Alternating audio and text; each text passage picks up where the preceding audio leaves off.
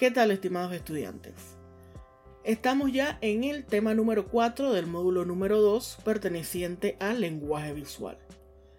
El tema número 4 es el lenguaje visual en medios masivos.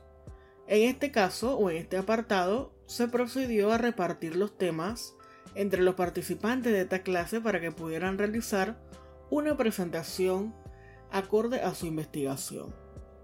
Estos tópicos fueron el lenguaje visual en el cine, el lenguaje visual en la televisión, el lenguaje visual en los medios impresos para terminar con el lenguaje visual en los medios virtuales. Realizando esta investigación, seguramente se percataron de que cumplen muchos parámetros en común y a su vez tienen muchas diferencias. Sabiendo esto, recordemos que cuando hablamos de lenguaje visual, es precisamente un código visual. Porque cuando escuchamos la palabra lenguaje, lo primero que viene a nuestra mente como imagen mental es el audio, el lenguaje hablado, ¿verdad? Hablamos español, inglés, francés, patois, eh, mandarín o lo que sea. Pero al hablar específicamente del lenguaje visual, ya tenemos otro código que se nos brinda y sabemos o tratamos con el lenguaje visual, que sabemos que es el lenguaje que se puede ver, ¿verdad? Ahora, entre estos cuatro tópicos o cuatro grandes eh, eh, lenguajes visuales en medios masivos, tenemos cosas en común, como ya dije, y cosas que de repente no, ¿verdad? En el medio impreso, no podemos hablar de un lenguaje audiovisual. Es imposible, porque todo es visual. Sin embargo, en los medios como el cine y la televisión y lo virtual, sí podemos hablar entonces de lenguaje audiovisual, exceptuando y obviamente lo que es el cine mudo y lo que se haga para el medio virtual que de repente no contenga audio o musicalización o sonido. Audio y sonido son dos cosas distintas, pero bueno, eso lo aprenderán en, clases de, de sonido y de audio, de diseño de estos. Pero bien, también se percataron que hay cosas que también tienen en común, obviamente, ¿no? Y de eso queríamos hablar. El cine, como es el regente o medio masivo audiovisual más grande que existe y el primero, es donde todos los otros medios se miran, ¿verdad? Es la referencia de todos los demás. Obviamente el primer medio masivo que se tuvo fue el periódico. El periódico, las revistas, los volantes, el volanteo, eh, la publicidad, en fin. Pero como medio audiovisual, el primero y el más grande es el cine. El cine es el que, el que diseña las normas de todo lo que estuvo por venir. El cine cuando nace, su única referencia era el teatro, ¿verdad? Este teatro entonces, que era así frontal, que se ve desde, desde el frente frontal, ¿verdad? Y se ve todo y no hay planos, no hay ángulos, no hay movimiento, pero sí incurre una narrativa como lo es una historia o algo que decir, ¿verdad? Luego, como ese es su referente, las primeras películas de la historia del cine están hechas así, de esa manera, estáticas. No es hasta después, cuando estoy segura que esto lo, ven o lo verán en Historia de los Géneros, no es hasta después que entonces van experimentando George Melia y, otra gente en eh, utilizar o enriquecer la narración con planos, encuadres, reglas y todo lo demás que nosotros vemos en teoría de la imagen en este punto de su carrera, ¿no? Que es el inicio. A ver. El video recordemos también que es una sucesión de imágenes fijas, ¿verdad? De fotografía. Por eso no he mencionado la fotografía porque al final el video es una sucesión de fotografías o de frames, como también le llamamos. Pero la fotografía es donde se mira a su vez también el video. Eso no podemos dejarlo eh, de lado, sobre todo para los aficionados a la fotografía. No se me, no se me queden rezagados. Pero bien, cuando nace el cine, cuando nace el cine, esto va creando todo un código y parámetros de cómo hacer cine, ¿verdad? Eh, tiene que haber una imagen, tiene que haber un luz, obviamente sin luz no hay nada. Tiene que haber eh, un personaje, tiene que haber alguna acción y tiene que haber un mensaje. No estoy hablando de mensaje como moraleja, sino que tiene que haber un mensaje para que el emisor tenga algo para ofrecer al receptor, sino que pues que estamos hablando, ¿no? Como en estos momentos yo soy el emisor de este mensaje, que es el complemento de la clase, y ustedes son el receptor de la misma. A ver, dentro del cine, de esa manera van naciendo pues géneros cinematográficos. Esos géneros cinematográficos se aplican totalmente a la televisión. Por eso estoy haciendo esta aclaración, pues porque estos géneros comparten muchísimas cosas con el género visual o lenguaje visual del cine y son los que estoy mencionando en este momento. A nosotros, ustedes van a la internet y buscan planos, ángulos cinematográficos, lo que van a aparecer son planos y ángulos fotográficos. Pero se le llaman también cinematográficos que aplican de igual manera a la televisión, a los documentales, a, a la fotografía, a los videos musicales, eh, a los videos que ven ustedes en YouTube, de repente eh, de algún youtuber de viajes o, o, youtuber más especializado, ¿no? No, no los que estamos acostumbrados a ver solo de manera, no, no son los youtubers que estamos acostumbrados a ver de manera central o frontal, sino que ya es un contenido pues mucho más eh, especializado. Bien, tenemos entonces dentro de los géneros cinematográficos, que vuelvo y digo, lo encuentren como género cinematográfico, pero aplica a televisión, serie, en fin. Tenemos los géneros de aventuras, tenemos los géneros de comedia, y dentro de estos géneros también habrá subgéneros. La comedia sabemos que hay comedia negra, comedia satírica, los sitcoms, que son muy famosos en, en Estados Unidos, y todos estos subgéneros de la comedia tenemos el drama y tenemos la acción. Y eso define mucho lo que es el lenguaje visual de mi proyecto cinematográfico o de video, porque eso me marca a mí un ritmo, ¿verdad? Por ejemplo, en el de aventuras es un ritmo más acelerado, va a tener un ritmo más acelerado. Eso me lleva a decirles como siempre que no existen las películas lentas y no existen las películas rápidas todo funciona en virtud del ritmo de su narrativa. ¿Ok? Por eso que a veces me ay, qué película más lenta.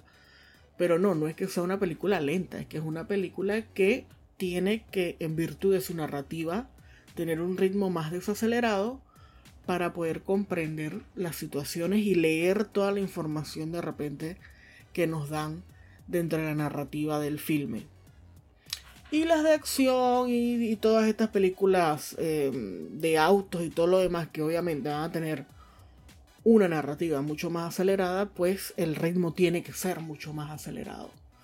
Eso lo vemos de repente en un género de aventuras.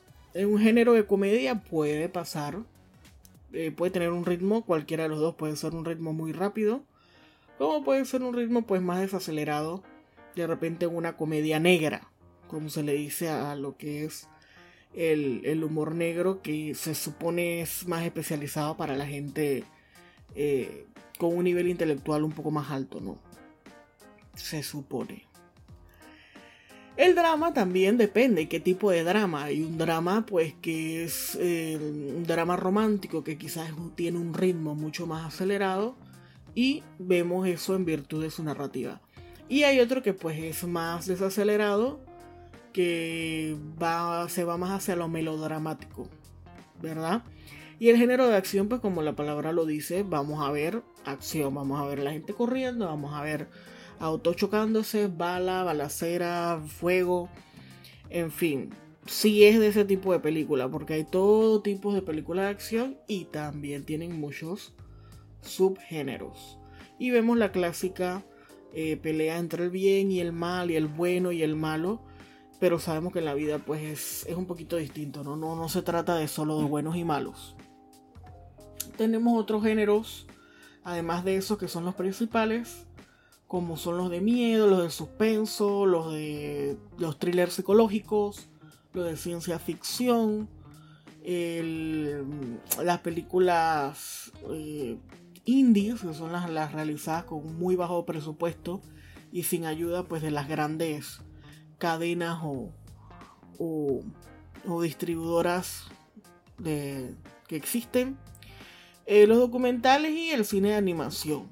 Ya dícese de Disney, Universal, Pixar y todas estas películas pues de dibujos animados que no son precisamente o siempre para niños. Hay películas de animación para adultos y lo vemos eh, precisamente en el cine eh, animado de Japón, que conocemos como el anime. Pero bien, luego cuando entramos al módulo de lenguaje visual, perdón, al tema del lenguaje visual en la televisión, vemos parámetros que se repiten. Estos géneros cinematográficos pueden automáticamente también utilizarse dentro de la televisión cuando tenemos trabajos grabados, ¿no? Que son las muy famosas y conocidas series. Tenemos series de acción, de comedia, de suspenso, de thrillers, de, em, de drama, por supuesto, más melodramáticos o, en fin. Y esto es en virtud de sus características em, de, de su narración, ¿verdad? A ver, eso en cuanto a lo que es grabado dentro de la televisión. Tenemos dentro de la televisión otra cosa que no nos otorga el cine, como lo es los programas en vivo. Eso ya tiene otra narrativa, otros recursos y otro lenguaje visual. Que también comparte cosas con el lenguaje visual de la, de, la programación grabada, pero quizás eh, no puede ser tan planeado o tan organizado como algo que ya se graba previamente y ya se tiene entonces eh, algo preparado, ¿no? Hay muchos tipos de, transmisión de televisión, como pudieron también ver en uno de los eh, materiales didácticos que le compartí. Y nos habla acerca de las redes de difusión terrestre, de redes de satélite, cómo, cómo se transmite por medio del cable óptico o las redes IP de internet. Eso está chévere pues que lo sepan y lo revisen. A ver, Dentro entonces de lo que es la comunicación eh, en la televisión, hay muchas cosas que comparten, fijándonos en lo que es grabado, vuelvo y digo. Y hay muchas herramientas que también se utilizan, como lo es el storyboard, el guion técnico, el guion literario o cinematográfico, como a veces lo encuentran por ahí, y eh, otras herramientas que hablaremos pues después en el transcurso de la clase. Por ejemplo, en el storyboard vamos a ver las figuras eh, o, las gráficas de qué es lo que vamos a grabar en base a un guion técnico que ya hemos hecho previamente. Ahí vamos a ver, por ejemplo, los movimientos de cámara, qué movimientos de cámara queremos, qué plano queremos, qué ángulo queremos para determinada escena, escena por escena o encuadre por encuadre. Eso también lo vamos a ver en el módulo de esta semana más bien en el módulo de la próxima semana, el, el, módulo de construcción de imágenes, que va a ser muy importante y es donde vamos a aterrizar con nuestra materia y con todo lo que estamos aprendiendo en estos momentos, ¿verdad? También pudieron aprender eh, lo que estuvieron investigando acerca del lenguaje visual en el cine y en la televisión, acerca de planos, ángulos, encuadres, movimientos y todo lo demás. En eso no voy a entrar yo en este momento a explicárselos, porque de eso vamos a comentar también en el próximo módulo. Esos son los sacramentos de su carrera y vamos a hablar mucho de ello. Inclusive en la clase virtual que tendremos, pues vamos a revisar los diferentes conceptos que tenemos que conocer. Eso es muy importante y lo va a acompañar hasta el final de su carrera. Cómo un plano funciona en virtud de qué es lo que quiero transmitir muchas veces, y vengo diciéndole desde el principio, que muchas veces no es el diálogo lo que más transmite, sino que lo es el color, el encuadre, la situación, el entorno, eh, los gestos, el lenguaje corporal, un millón de cosas que lo que pueda salir en palabras o por palabras eh, de, nuestra, de nuestra boca, ¿no? de la boca del personaje. Cuando hablamos entonces del lenguaje visual en medios impresos, empezamos a ver el medio impreso principal o por el que nació todo, ¿no? que es el periódico. Dentro del periódico, además de lo visual, que son las letras y podemos leer y tener acceso, los que conocemos el código del lenguaje y el código de leer, podemos tener acceso a él, además de los gráficos y las formas que componen la, la diagramación de un periódico, ¿verdad? Vieron en uno de los temas, pues, lo importante que son las formas, la estabilidad que nos da un triángulo, la estabilidad que nos da un cuadrado la movilidad que de repente nos da un círculo o el desasosiego que nos puede causar una forma que no es geométrica y nos puede dar entonces un sentir de que algo de repente no es tan serio o tan formal o tan profesional. Luego de ver de esas cosas en el periódico, también podemos hablar acerca de las revistas, los boletines, las volantes, las gigantografías, que son las publicidades que están eh, al, ras de los ojos, las que vemos usualmente eh, acordonando una construcción, eh, las vallas, ya sean vallas también a, ras de, suelo o, están arriba, los mupis, que son las que están en las paradas de autobuses, y todo lo que sea carteles, esto que los trípticos, todo lo que comunique de manera impresa, ¿verdad? Inclusive los cómics.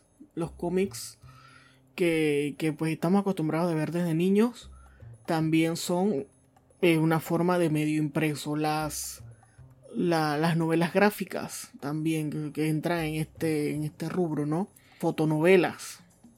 Me acuerdo de haberlas visto, mi abuela consumía muchas fotonovelas que eran estos libros de, fotografías, eh, de cómo iba narrando una historia melodramática tipo novela, ¿no? Eran, eran todavía, todavía las he visto por ahí, eran muy, muy utilizadas, pues, en el siglo pasado. No es lo mismo tener un periódico tipo La Prensa, por ejemplo, a tener un periódico tipo La Crítica. Eso trabaja en virtud de quién es mi público específico. ¿Cuál es mi, target? ¿A dónde quiero llegar? La prensa sabemos que es un periódico pues más serio, más formal y su diagramación y su, fotografía van a trabajar en virtud de eso. Va a ser pues más... Eh, va a haber un cuidado mucho más allá, va a ser, un, va, a ser más profesional, no va eh, a buscar quizás el morbo con la fotografía que haría el otro periódico, sino que va a presentar su noticia y va a ir acompañada pues de una muy buena fotografía. En cambio, cuando tenemos un periódico como La Crítica o El Siglo, que es su homónimo, su, su competencia directa, vamos a ver entonces un tipo de periódico que es, en virtud de su target, es para gente que quizás se va a fiar más de una fotografía o lo va, a llamar la atención más la fotografía pues que el contenido. Y vemos entonces esta problemática que tenemos em, eh, con este tipo de periódicos de que vamos a ver entonces una, figura que puede rayar en el respetuoso de, de, las personas, ¿no? O de la víctima en estos casos, que es la sangre y todo lo demás que vemos pues en estos diarios de crónicas. Eso va acompañado también a una redacción más pobre, a poco contenido, eh, contenido quizás eh, no para gente más con un nivel educativo mucho más alto, en fin, eso es en virtud de mi target como todo, no nos ofendamos tampoco, ¿no? Pero bien, y así muchas otras, muchas otras cosas en la vida. Eso es un ejemplo de repente de cómo manipular con gráficos o con lenguaje visual a mi población o a mi público. A ver, los medios virtuales, pues ustedes seguramente pueden dar clases eh, mucho más extensas a cualquier profesor acerca del lenguaje visual en los medios virtuales, pero vemos que hay una profileración o, hay un en los medios virtuales vemos que hay un crecimiento de eh, lo que es también los recursos gráficos, ya sea dentro de las redes sociales o algo tan cotidiano como lo es el WhatsApp. Vemos entonces que Dentro del WhatsApp tenemos códigos visuales como son eh, los emoticones, los emojis, los, los GIF, eh, los stickers, ahora que pues utilizamos muchos en WhatsApp, además de todo el lenguaje escrito que acompaña y que podemos leer, ¿verdad? Eso es un ejemplo de lenguaje visual. ¿Qué necesitamos que sea o, cómo necesitamos que sean eh, los gráficos dentro del mundo virtual? Pues llamativo, en virtual lo que estamos haciendo, que acompañe el contenido. Si está dirigido a un público juvenil, pues que guarde los colores que son más propios de lo que estamos haciendo. Y si es para un público de repente distinto, más grande, pues que también utilice colores más sobrios en virtud de qué es lo que se está haciendo. Eso por dar un ejemplo.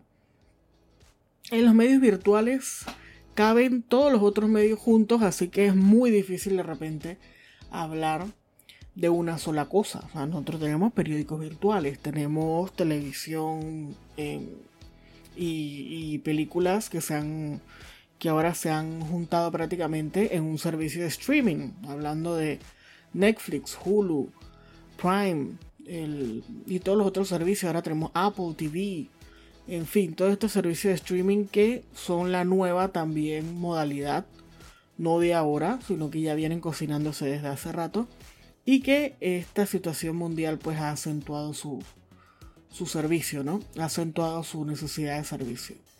Y de hecho otro servicio de streaming como la radio también está en la, en, en la virtualidad. Entonces el lenguaje visual, hablar de lenguaje visuales en medios virtuales, es un tema mucho más amplio y nos vamos a, los, a, sus compañeros como son los medios masivos anteriores o tradicionales porque todos caben dentro entonces de la virtualidad. Tenemos por lo general a un público eh, mucho más joven, mucho más eh, despierto en cuanto a lo que es su entorno, es un público más joven, un público más audaz, un público que, de repente se maneja, o es un público nativo digital, como llamamos nosotros en mercadeo. Es un público nativo digital que, pues como nace, prácticamente debajo del brazo, nace con el celular debajo del brazo, pues ya se maneja en este mundo, ¿verdad? Ya sabe realizar compras por internet, ya sabe comunicarse, eh, ver redes sociales, en fin. Versus a un nómada digital o a alguien que ha tenido que emigrar de repente que em, no nació con estas, con estas facilidades o herramientas y ha tenido que adaptarse. Por ejemplo, eh, sus papás, sus abuelos sus, profesores, en fin. De, de repente cuando empezó Facebook, quienes usaban Facebook era la gente joven. Luego pues apareció, eh, bueno, justo en ese tiempo apareció Twitter, que también era para, gente quizás un poco más grande, más seria, todo lo demás. Y empezaron a salir todas las otras infinitas redes sociales que tenemos hoy en día, hasta llegar pues a los más utilizados a nivel mundial, que son el Instagram y creo que en estos momentos las últimas gráficas que vi, pues el TikTok está metiéndose fuertemente también en esas estadísticas. Pero bien, ahora que tenemos el Instagram y todas estas cosas nuevas, el Facebook ha tomado de repente o ha quedado en un segundo plano. No es que no se use, porque les comento que en Panamá sigue siendo la red social más utilizada según las estadísticas, sino que ahora quizás uno lo, lo acapara o lo asocia de repente con gente de una edad mucho mayor. ¿Verdad? Los más jóvenes quizás están más en TikTok, en Instagram y todo lo demás y la gente más grande está en Facebook. No que no tengan presencia en Instagram, porque sí, pero estamos hablando en términos de generalidades. Twitter también, hay mucha gente, se dice que también es una, una, una red que es para gente más educada, empoderada, eh, que tiene pues ansias o, o, está hambrienta de información, pero también sabemos que de repente es porque es una red mucho más permisiva eh, para cierta, cierta clase de contenido. Por ahí los chicos saben de qué estoy hablando. Y por eso la mayoría de los usuarios de Twitter son hombres. Pero esa es otra historia. Entonces dentro del lenguaje visual, Y es muy importante el ejemplo de Twitter porque, por ejemplo, Twitter en sus inicios no permitía que, que tuviéramos un lenguaje visual en forma de gráficos. O sea, todo era microblogging de letras y uno escribía pues sus 140 caracteres y allá va eso. No es hasta después que van naciendo plataformas que alimentaban Twitter, tipo Instagram, que, era, que nació para eso, para que uno pudiera ir adjuntando eh, fotografías a su microblogging y hasta crecer y convertirse en la red social que es hoy. No es hasta ese punto en que de repente Twitter no llega a una epítome o a un punto cumbre como lo es ahora de que ya pueden podemos compartir fotografías, contenido, toda clase de contenido, multimedia y todo lo demás dentro de esa red social. Ellos comprendieron la importancia de hacerlo. Ellos supieron en determinado momento, hey, no podemos quedarnos solo con el microblogging, no podemos quedarnos solo con las palabras, sino que necesitamos en esta generación altamente pictórica, o sea que nosotros eh, reaccionamos mucho más a los estímulos gráficos, necesitamos que Twitter incluya fotografías, imágenes y contenido multimedia, de igual manera como lo hace Tumblr, Facebook, en fin, toda otra red social. Y así es como Twitter comprende eso y lo instaura entonces en su red. Este tema es mucho más amplio. Podemos terminar aquí hablando por días, un semestre del lenguaje visual en los medios. Pero eso es lo que tenemos hasta ahora para poder entonces cumplir con el tema del lenguaje visual en los medios masivos.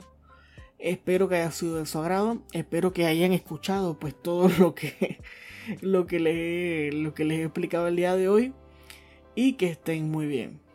Nos vemos entonces en el próximo tema. Muchas gracias.